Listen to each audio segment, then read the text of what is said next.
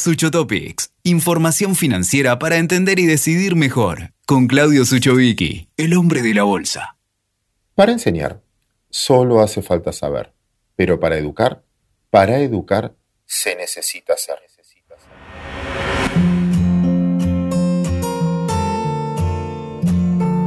El placer de recibirlos de nuevo en este espacio, en este podcast, diciéndole gracias ante todo por haber hecho doble clic y esta vez utilizando esta gran reflexión de Kino, que nos dice que se educa más con el ejemplo que con mucha información. Educa aquel que motiva a aprender, que motiva a cambiar una conducta.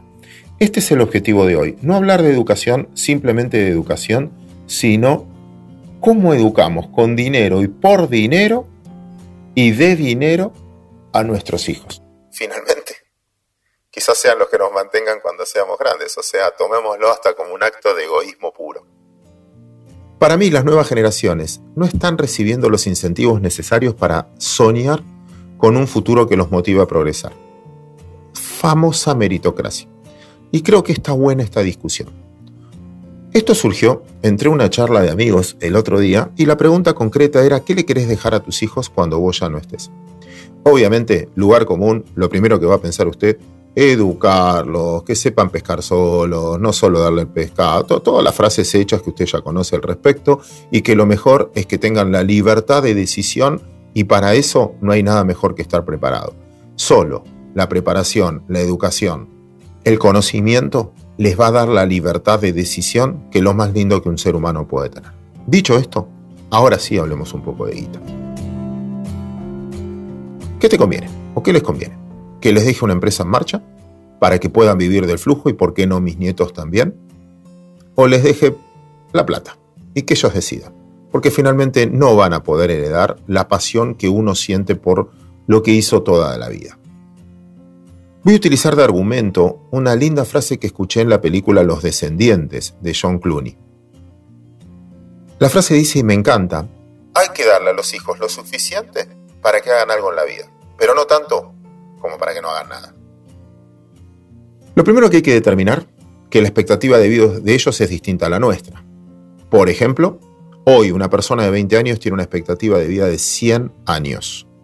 Les queda 80 años más en este planeta. Ya lo habíamos tocado esto en un podcast. Más vale que lo cuiden, va a ser su hogar durante mucho tiempo. Los incentivos nuestros son menores. Pero lo que les quiero plantear ahora, que lo que quedó obsoleto es el para toda la vida que a los 20 años van a tomar decisiones para toda la vida cuando tienen 80 años más?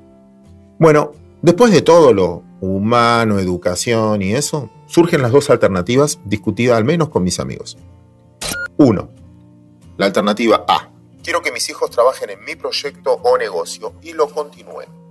Para generarle un flujo futuro del que puedan vivir ellos y por qué no mis nietos. En este caso, hay que entender que ellos no heredan una empresa, sino la empresa los están heredando a ellos. Quizás una familia puede vivir holgadamente de ese negocio, pero ya dos o tres no.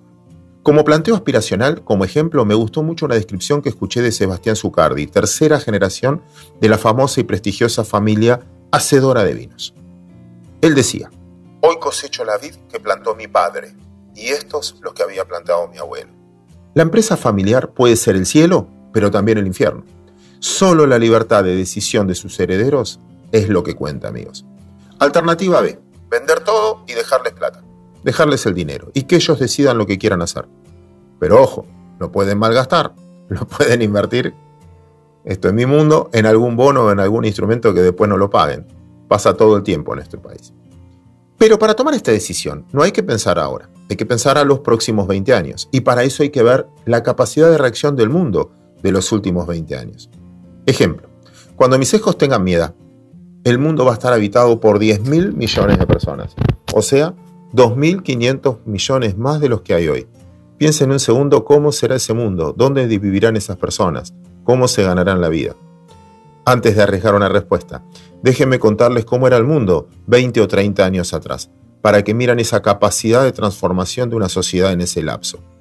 China, por ejemplo, era una nación pobre, el 84% no tenía acceso a nada, solo el 14% tenía acceso a la educación universitaria. Se caía el muro de Berlín y aparecieron más de 30 países en la desintegración de la Unión Soviética o las repúblicas balcánicas. En ese momento la población mundial era de 4.000 millones de personas. 42% de ellas eran pobres. Fíjense cuánta gente se sacó de la pobreza en los últimos tiempos. La población era agrícola y la industria solo muy pesada. No había tanta industria de servicios. En Argentina no había pesos sino australes, que valía más que un dólar. No había celulares. Y por cierto, los que veníamos del interior, nuestra Biblia era la guía Peuser. Éramos todos arriba del colectivo con esa guía. Los que veníamos a estudiar a Buenos Aires veíamos clave de sol y los protagonistas ni un beso se daban en cámara. A mis viejos les mandaba cartas a Mar de Plata para contarles mis novedades, cosas que no existen más. Conclusión, en 20, 30 años puede pasar de todo, no planifiquemos tanto. Eduquemos a nuestros hijos con el ejemplo de ser fieles a nuestros valores, esos que nos transmiten nuestros padres con el ejemplo del esfuerzo y el trabajo. Y como digo siempre, nunca pierdan su libertad de elegir. El esfuerzo no es sacrificio, es el único camino para mejorar la situación inicial. Una vez, cerrando el podcast, y como anécdota, me subo a un taxi. Y el taxista me reconoce, ah, usted es el que habla de economía, qué sé yo. Ah". Déjeme decir una frase, la mejor frase económica que escuché en mi vida. Me dice, si te morís y te sobra guita, hiciste mal las cuentas. Me encantó la frase. Se la conté a Juan Carlos de Pablo y él me dijo, no, Gil, esa frase es de Franco Modigliani, Premio Nobel de Economía, que dice, la herencia es un error de cálculo. Cuento la anécdota en una charla y un asistente me dice que siempre festeja sus cumpleaños con sus hijos y nietos, pero cuando cumplió 80, tenía 82 para aquel entonces, cuando cumplió 80, se llevó a todos, a todos, a todos, hijos y nietos, a París.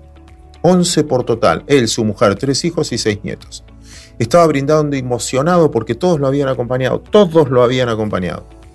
Y saben que uno de sus hijos rompe el hielo y dice, papá, convengamos que vos pagaste todo. El padre ahí responde orgulloso. Por eso te digo gracias. Todo esto lo pagué con la herencia de ustedes. Y eso se disfruta aún más. Me causó mucha gracia la cena, entonces se la compartí a Roberto Moldaski para ver si quería hacer un stand-up de esto. Y me contestó o dijo, murió Cacho. Qué mala noticia, no te puedo creer, ¿qué tenía? Ah, solo un dos ambientes. Cierro este podcast. No sufrir tanto por un futuro que desconocemos y es impredecible.